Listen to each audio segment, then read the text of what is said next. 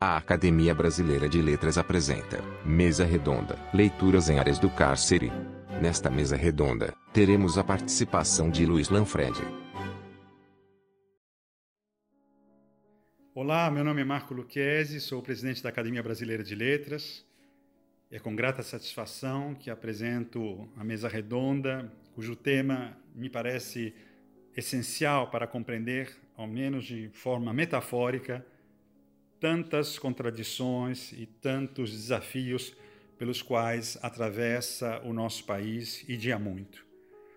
O Dr. Luiz Lanfredi é membro do Conselho Nacional de Justiça e vem arregimentando todo um processo e um grupo para refletir dentro das ações necessárias que emergem da remissão da pena. O livro como prática para compreender o mundo, o livro como estatuto de emancipação dentro do cárcere, dentro de espaços de reclusão, que é o termo mais técnico e mais generoso para abranger múltiplas diferenças que tratam desse leitor igual a nós, como, um to como todo leitor, mas ocupando uma geografia distinta da nossa eu tenho certeza que a mesa de hoje contribui para uma compreensão mais fraterna e mais responsável de todas as dificuldades pelas quais passamos. Creio, sem sombra de dúvidas, que um sistema judiciário que seja capaz de promover, a partir e não apenas, mas também no cárcere, promover um sentimento de reconstituição e de cidadania plena é, talvez, sem sombra de dúvidas, a tarefa mais nobre e mais necessária num mundo que é ainda bastante assimétrico e onde tantas vezes a justiça é considerada como a resposta de vingança. Não, a justiça está num outro plano. Poderíamos aqui lembrar de Dostoiévski, desde o famoso membro eh, que é o Raskolnikov em Crime e Castigo, ou do próprio tribunal dos irmãos Karamazov, mas seria ir muito longe. O importante é dar a palavra agora ao Dr. Lanfredi e à mesa redonda que se constitui a partir de um tema que significa emancipação através da leitura, aconteça onde acontecer. Um abraço a todos. A fundamental importância da leitura nos espaços de privação de liberdade. Olá, você que está nos ouvindo, seja bem-vindo a este podcast, cujo assunto será a importância da leitura nos espaços de privação de liberdade. Meu nome é Luiz Geraldo Santana Lanfred Sou juiz auxiliar da presidência do Conselho Nacional de Justiça e coordenador do Departamento de Monitoramento e Fiscalização do Sistema Carcerário e do Sistema de Execução de Medidas Socioeducativas, que faz parte do CNJ. Talvez você já esteja se perguntando por que um juiz, ainda mais do CNJ, ocupa este espaço para falar sobre leitura e ainda mais no cárcere. É o que eu vou tentar explicar a partir de agora. Desde a sua criação, em 2005, o CNJ vem atuando em várias frentes, todas comprometidas com o aprimoramento do processo político-democrático brasileiro, sempre buscando fazer do Poder Judiciário uma estrutura mais transparente e compreensiva para toda a sociedade. Mas não é só. O Conselho Nacional de Justiça traz como mandato uma de suas missões a característica de ser propulsor de políticas judiciárias, induzindo e fomentando rotinas de aprimoramento da atividade judicial, para que se ofereçam à sociedade respostas alinhadas aos princípios que regem nossa Constituição. Uma dessas políticas que executamos atualmente no CNJ está consubstanciada no programa Fazendo Justiça, iniciativa que conta com a parceria do Programa das Nações Unidas para o Desenvolvimento, o PNUD, e com o apoio do Departamento Penitenciário Nacional.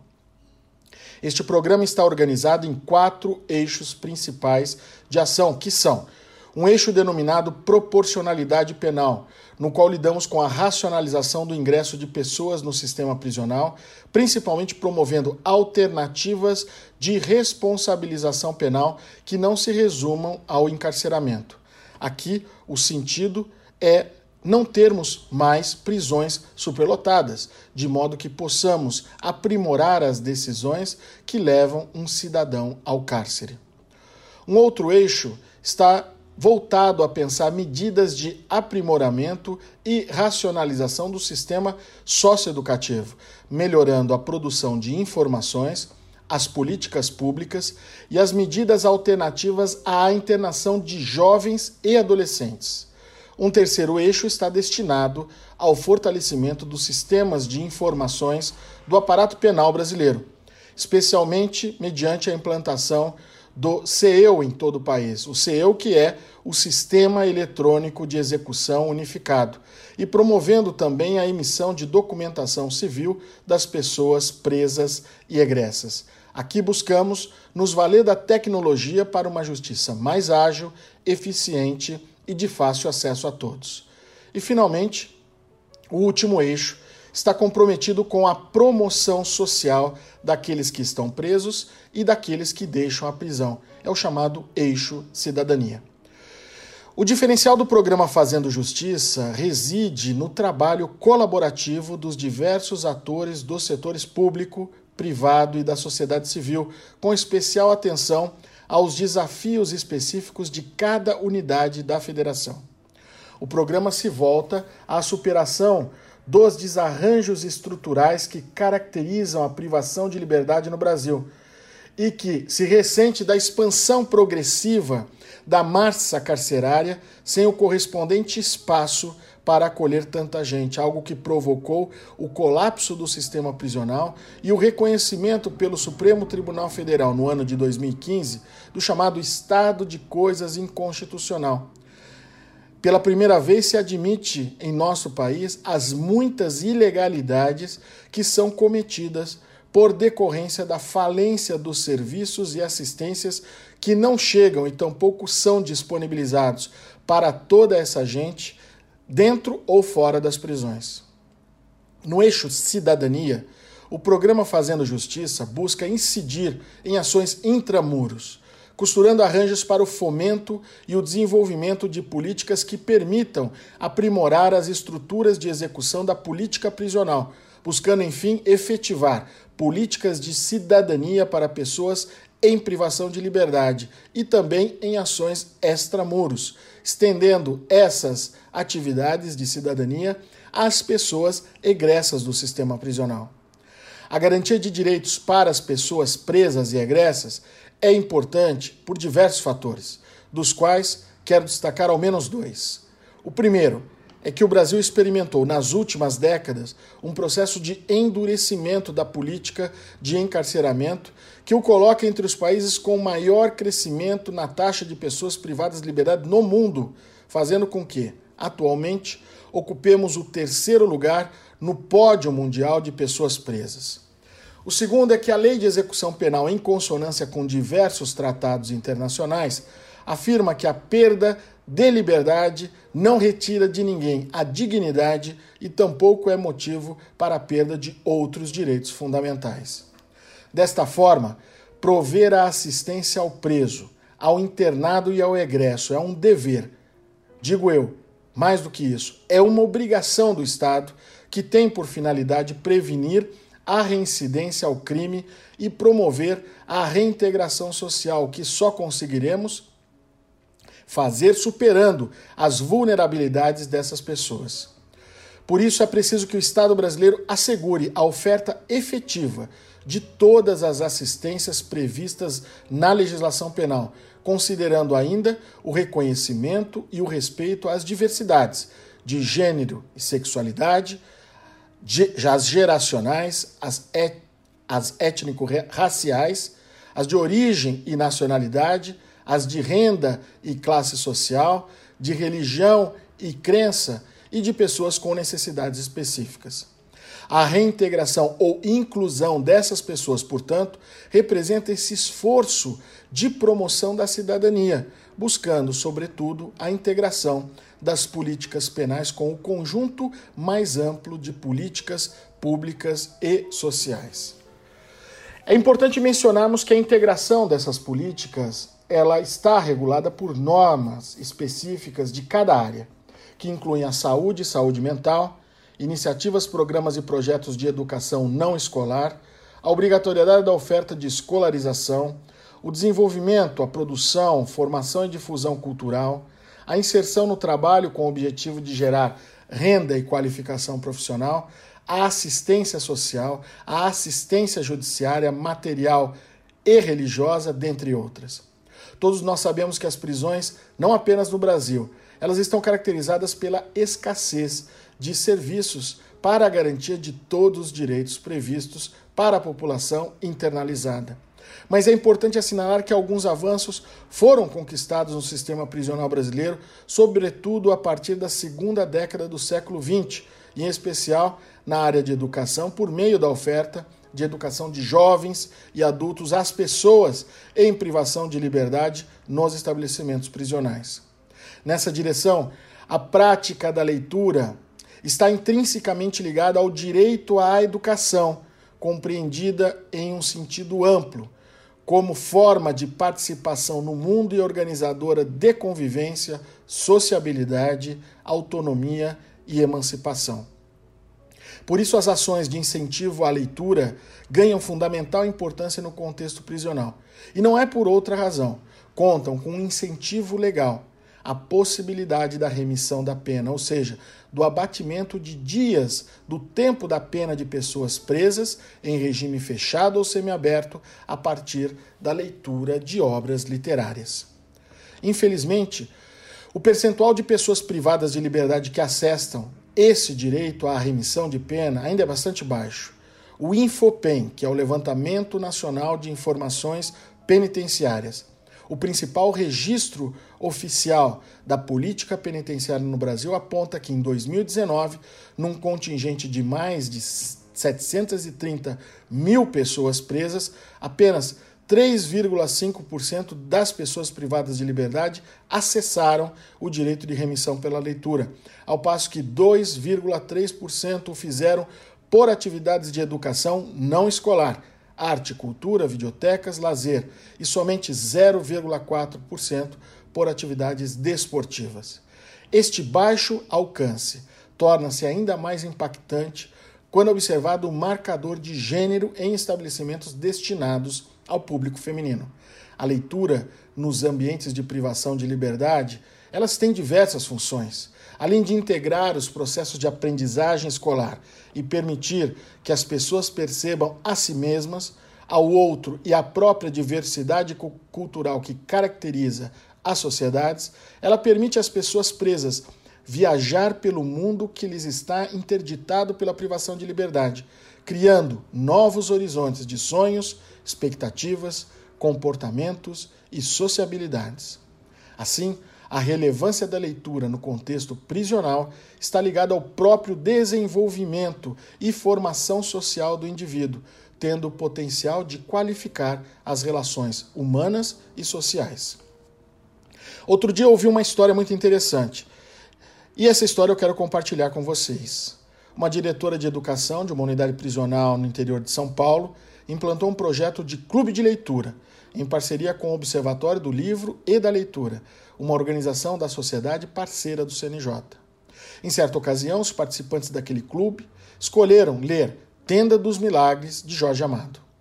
A diretora então contou que, quando todos se reuniram para discutir esse romance, um dos participantes declarou emocionado que, pela primeira vez, após anos de encarceramento, ele ia poder falar sobre a sua religião, porque ele nunca tinha tido a chance de mencionar que era da Umbanda. A história é ainda mais marcante porque o debate naquele grupo prosseguiu. Os presos evangélicos, no início, se mostraram resistentes em discutir a obra e até mencionaram que era pecado aquele encontro porque se encontravam no espaço ecumênico da prisão. Então o diálogo seguiu para uma reflexão sobre a diversidade religiosa, o respeito às diferenças, o convívio dentro da prisão e tudo mais que a leitura daquele livro tinha permitido. Vejam que história rica para compreendermos a importância da leitura. É para favorecer, diversificar e incrementar situações como essa que o CNJ há anos se debruça sobre o tema do incentivo à leitura nas prisões. Para tanto, aprovou-se no ano de 2013 uma recomendação, a recomendação número 44, que estabelece critérios para a admissão da remissão pelas atividades educacionais complementares e pela leitura, incluindo a importância de constituição de um projeto de fomento, a garantia de acervos literários, a presença de uma comissão organizadora e avaliadora e a sensibilização para a adoção do projeto junto a um juiz de execução penal, que assume o papel de conferir o aproveitamento da leitura, contabilizando a remissão da pena aos que alcançaram os objetivos propostos, isto é, quatro dias de remissão por obra lida. Atualmente, há diversos projetos em andamento em todo o país, possibilitando não apenas a remissão de pena, mas a vivência de situações como essa a que, a, a que eu acabei de relatar a todos os senhores.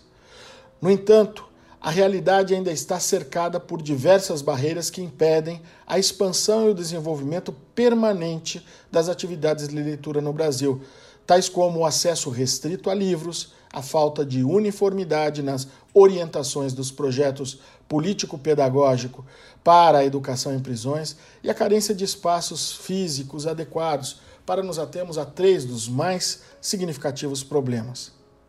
Como se percebe, esse cenário de dificuldade só pode ser superado se agirmos em conjunto, formando uma ampla rede de cooperação entre diversas esferas do governo e da sociedade civil, incluindo universidades, grupos de pesquisa, organizações e movimentos sociais, empresas e associações empresariais, pessoas voluntárias e profissionais de diferentes áreas do conhecimento.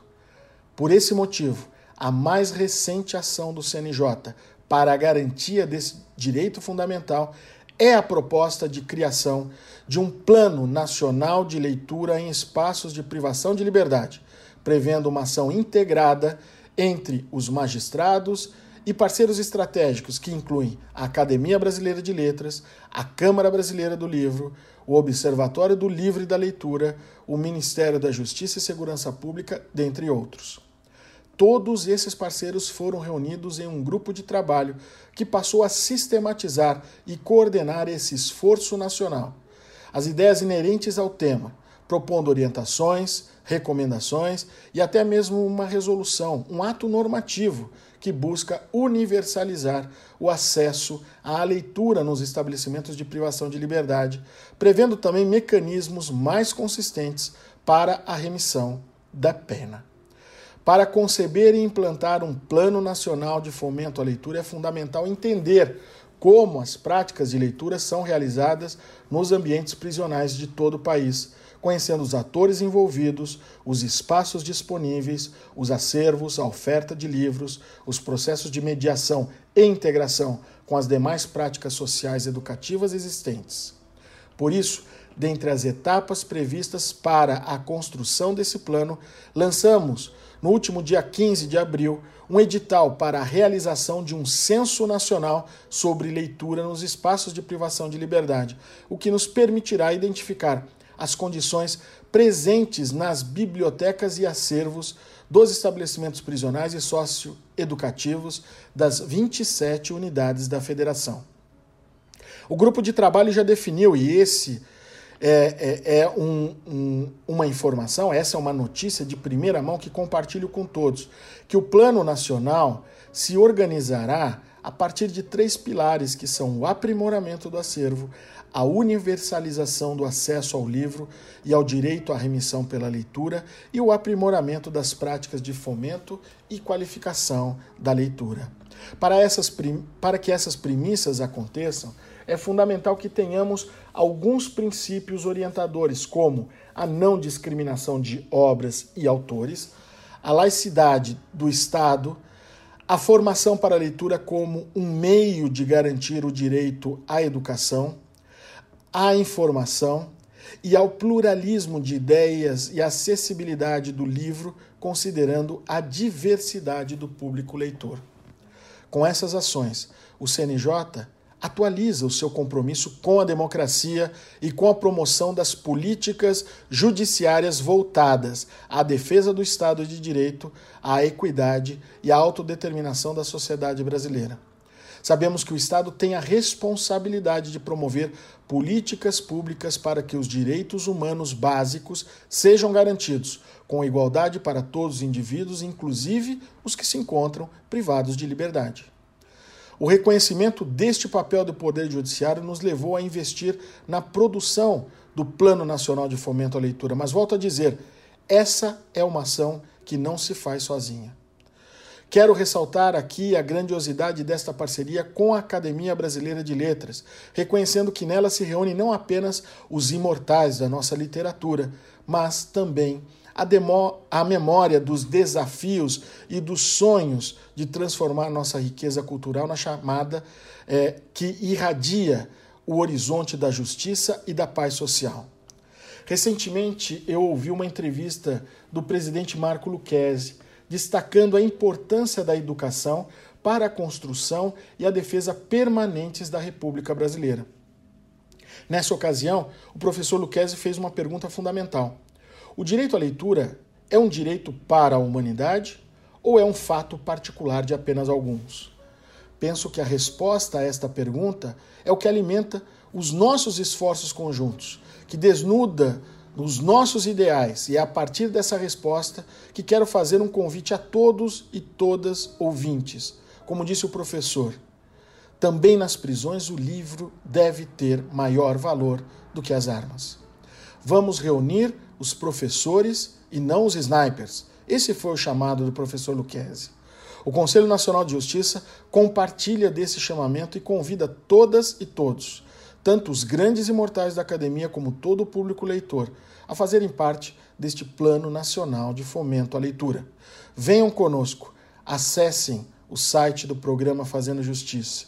Vejam nossas mídias sociais e vamos fazer juntos uma grande estratégia nacional de reintegração social das pessoas privadas de liberdade por meio da leitura. Um grande abraço a todos.